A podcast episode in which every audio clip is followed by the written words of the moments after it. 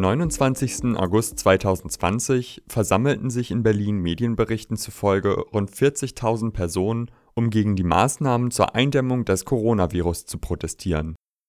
Die Gruppe der Demonstrierenden setzte sich aus ganz unterschiedlichen Kreisen zusammen, unter ihnen Impfgegnerinnen und Gegner, politisch linksorientierte Menschen, aber auch viele Rechtsextreme.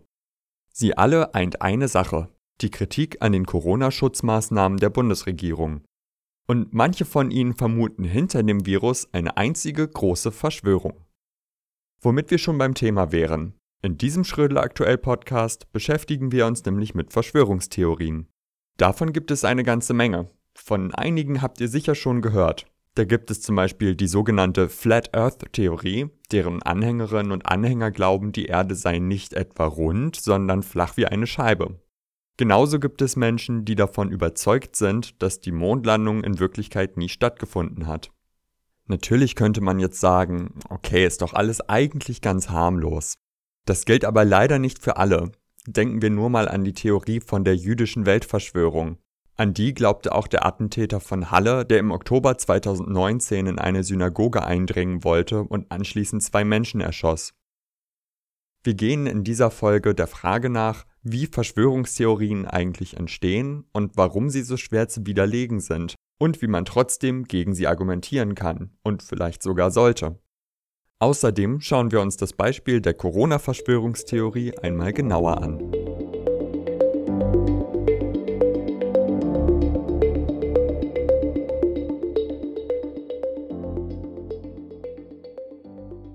Hey, was schaust du dir da an?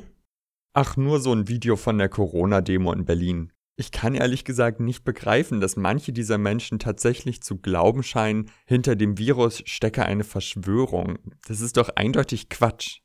Quatsch? Was redest du denn da? Wach endlich auf, du Schlafschaf. Oder gehörst du zu denen? Nein, jetzt mal ehrlich, was ist überhaupt eine Verschwörungstheorie? Na gut. Also vorweg. Ich habe gehört, dass Verschwörungstheorien von manchen Wissenschaftlerinnen und Wissenschaftlern auch Verschwörungsmythen genannt werden. Um eben zu unterstreichen, wir haben es hier mit einer Form moderner Mythen zu tun und nicht mit wissenschaftlich beweisbaren oder widerlegbaren Theorien. Das habe ich noch nie gehört, klingt aber sinnvoll. Dann nochmal, was ist ein Verschwörungsmythos? Das Strickmuster ist im Grunde recht einfach. Der Kulturwissenschaftler Michael Butter definiert als wichtiges Merkmal einer Verschwörungstheorie, dass ihre Anhängerinnen und Anhänger glauben, irgendwo gäbe es eine geheime Gruppe, die im Verborgenen einen bösen Plan verfolgt. Mit diesem Plan soll ein bestimmtes Ziel erreicht werden. Zum Beispiel, hm, bleiben wir mal bescheiden, die Weltherrschaft. Oder es soll einer bestimmten Gruppe geschadet werden etwa indem man die Menschheit durch ein speziell gezüchtetes Virus gehorsam macht. Aber ich habe doch nicht plötzlich von einem Tag auf den anderen Angst, dass sich irgendein Geheimbund gegen mich verschworen hat. Wie kommen denn die Anhängerinnen und Anhänger solcher Verschwörungsmythen überhaupt zu dieser Überzeugung? Verschwörungsmythen erfüllen für diejenigen, die an sie glauben, tatsächlich eine bestimmte Funktion. Mit ihr können zufällige, und scheinbar unkontrollierbare Ereignisse erklärt werden. Das heißt, die Menschen suchen nach Erklärungen für Dinge, die sie nicht verstehen. Dass etwas zufällig geschieht, kann nicht sein. Also wird eine andere Erklärung gesucht. So bewahren sich die Anhängerinnen und Anhänger den Glauben daran, dass die Welt berechenbar oder kontrollierbar ist. Aber es gibt doch noch andere Verschwörungstheorien, bei denen der Zufall keine so große Rolle spielt, oder? Was ist zum Beispiel mit der Verschwörungstheorie, dass die Mondlandung gar nicht wirklich passiert ist, sondern nur gefaked wurde? Ja, da sieht man, dass solche Theorien oder besser Mythen oft einfache Erklärungen für komplexe Themen liefern. Die Landung auf dem Mond ist ja an und für sich wirklich ein ziemlich unglaubliches Ereignis. Eine durchschnittliche Person kann nicht überprüfen, ob tatsächlich Astronauten auf dem Mond gelandet sind. Die meisten können vermutlich auch nicht sofort verstehen, wie es überhaupt möglich ist, Menschen in einer kleinen Kapsel in den Weltraum zu schießen. Wenn dann jemand behauptet, die Mondlandung hätte nie stattgefunden und sei nur ein ausgeklügelter PR-Streich der USA, dann ist eine zweifelnde Person womöglich gern bereit, an diese Erklärung zu glauben. Trotzdem gibt es natürlich Beweise dafür, dass die Mondlandung nicht gefaked war. Zum Beispiel? Nehmen wir mal die Sache mit der Flagge. Während der Mondlandung hissten die Astronauten eine Flagge auf dem Mond. Genauer gesagt, sie steckten einen Fahnenmast mit Flagge ins Mondgestein. Von dieser Aktion gibt es Bilder. Auf denen sieht es so aus, als ob die Fahne im Wind weht. Da sagen die Verschwörungstheoretikerinnen und Theoretiker, Moment, das kann aber gar nicht sein. Auf dem Mond gibt es doch gar keinen Wind. Wie kann da eine Flagge wehen? Die Lösung des Rätsels ist jedoch ganz einfach. Die Flagge bewegte sich einige Sekunden lang von der Drehbewegung beim Aufstellen, danach jedoch nicht mehr. Und so gibt es auch für alle weiteren vermeintlichen Belege einer Verschwörung rationale Erklärungen.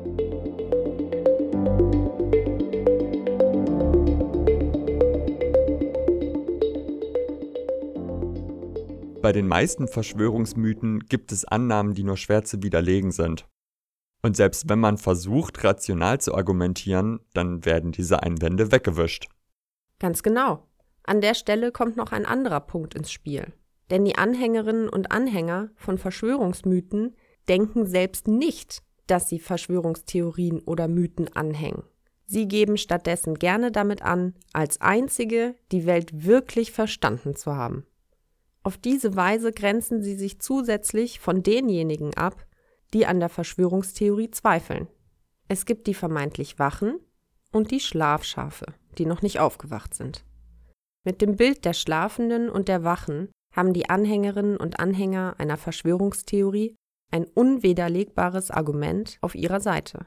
Jede Person, die ihnen widerspricht, gehört zur Gruppe der Schlafenden oder sogar zur Gruppe der Verschwörerinnen und Verschwörer. Nur sie selbst sind aufgeklärt und wach. Das ist natürlich schnell ein Totschlagargument. Zu manchen Verschwörungsmythen gibt es eindeutige wissenschaftliche Belege, mit denen sie sich widerlegen lassen. Der Erfolg, dass Polio in Afrika inzwischen als ausgerottet gilt, lässt sich nur darauf zurückführen, dass flächendeckendes Impfen zur Immunität ganzer Generationen beigetragen hat. Solche Ereignisse lassen sich doch kaum leugnen.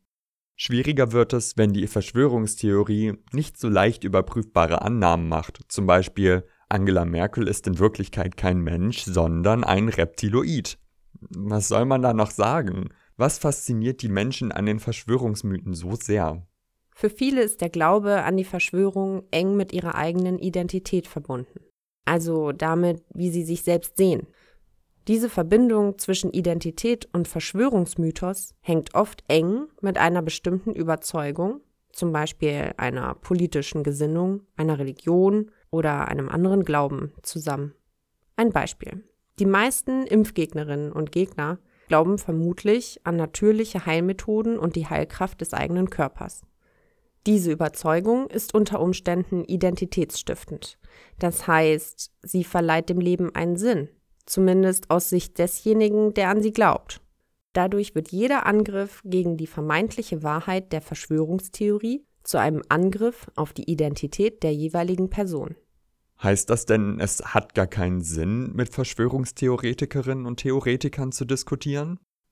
Bei wirklich überzeugten Verschwörungstheoretikerinnen und Theoretikern bringt es vermutlich wirklich nicht viel, in einer Diskussion mit Fakten dagegen zu halten.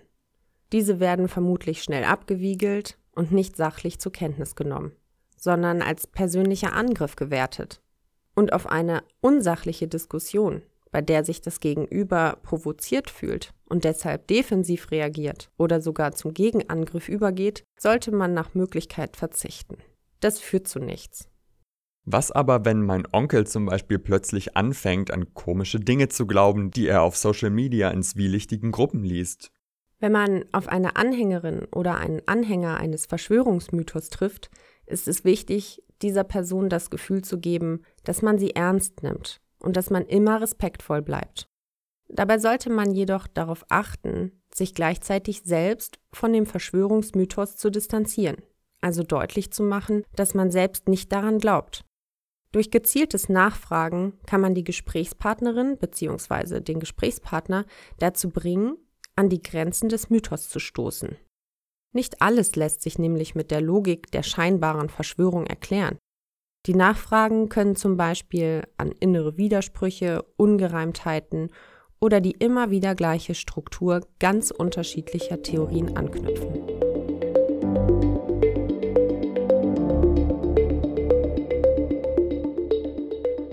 Ich verstehe jetzt schon besser, wie Verschwörungstheorien entstehen und funktionieren.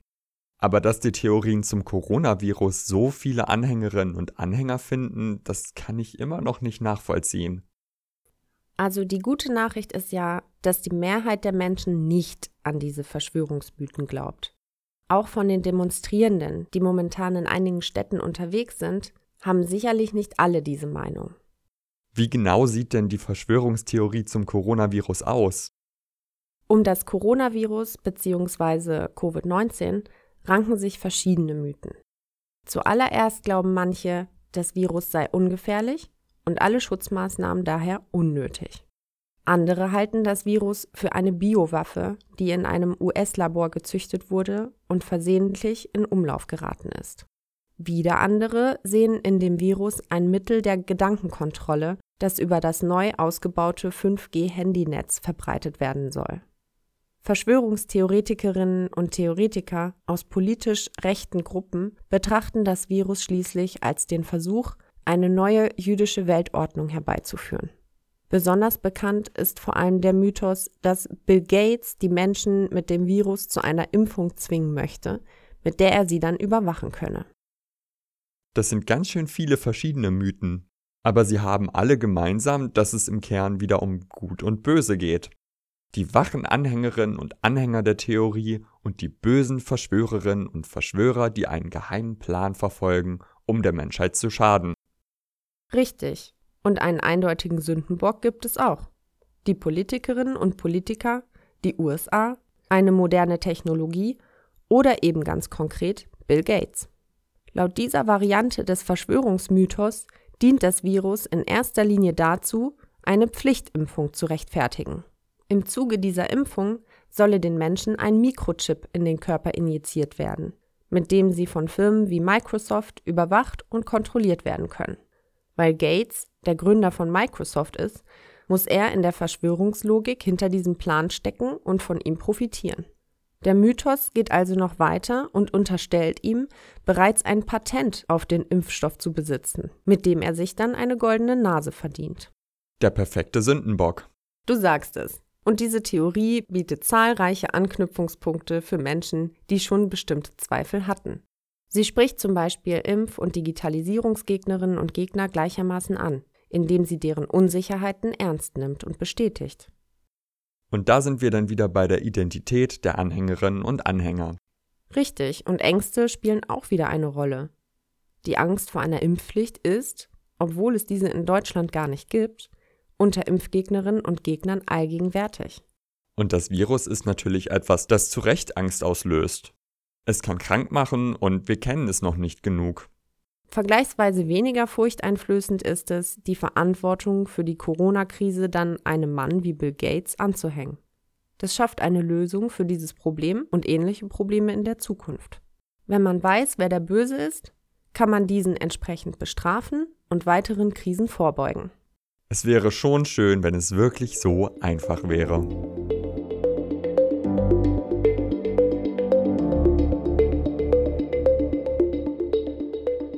In dieser Folge unseres Schrödel Aktuell Podcasts haben wir uns mit Verschwörungstheorien oder besser Mythen befasst. Wir haben festgestellt, dass diese Mythen nach einem immer gleichen Muster funktionieren. Es gibt Gut und Böse. Die Bösen agieren im Untergrund und verfolgen einen geheimen Plan, der dem Rest der Menschheit schaden soll. Mit dieser Grundstruktur können komplexe, unkontrollierbare Sachverhalte erklärt werden. Das Unerklärliche wird erklärbar und damit auch kontrollierbar. Die Anhängerinnen und Anhänger der Verschwörungstheorie behaupten von sich, als einzige die Wahrheit anerkannt zu haben. Wer ihnen widerspricht, verschließt die Augen vor der Wahrheit oder gehört zur Gruppe der Verschwörerinnen und Verschwörer. Das macht diese Theorien fast unwiderlegbar. In einer Diskussion mit einer Anhängerin oder einem Anhänger sollte man daher nicht versuchen, ihre Theorie mit Fakten zu widerlegen. Weil der Glaube an die Theorie oft mit der eigenen Identität zusammenhängt, wird dies schnell als persönlicher Angriff gewertet und die Diskussion wird unsachlich. Besser ist es, durch gezieltes Nachfragen die Grenzen des Verschwörungsmythos aufzuzeigen. Das war's für diese Folge. Macht's gut und bis zum nächsten Mal.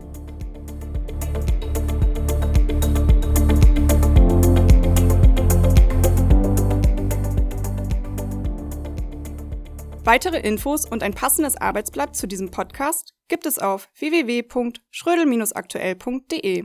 Informieren Sie sich über unsere wöchentlich neuen Unterrichtsmaterialien und das praktische Komplettabo, erhältlich als Einzel- und als Schullizenz.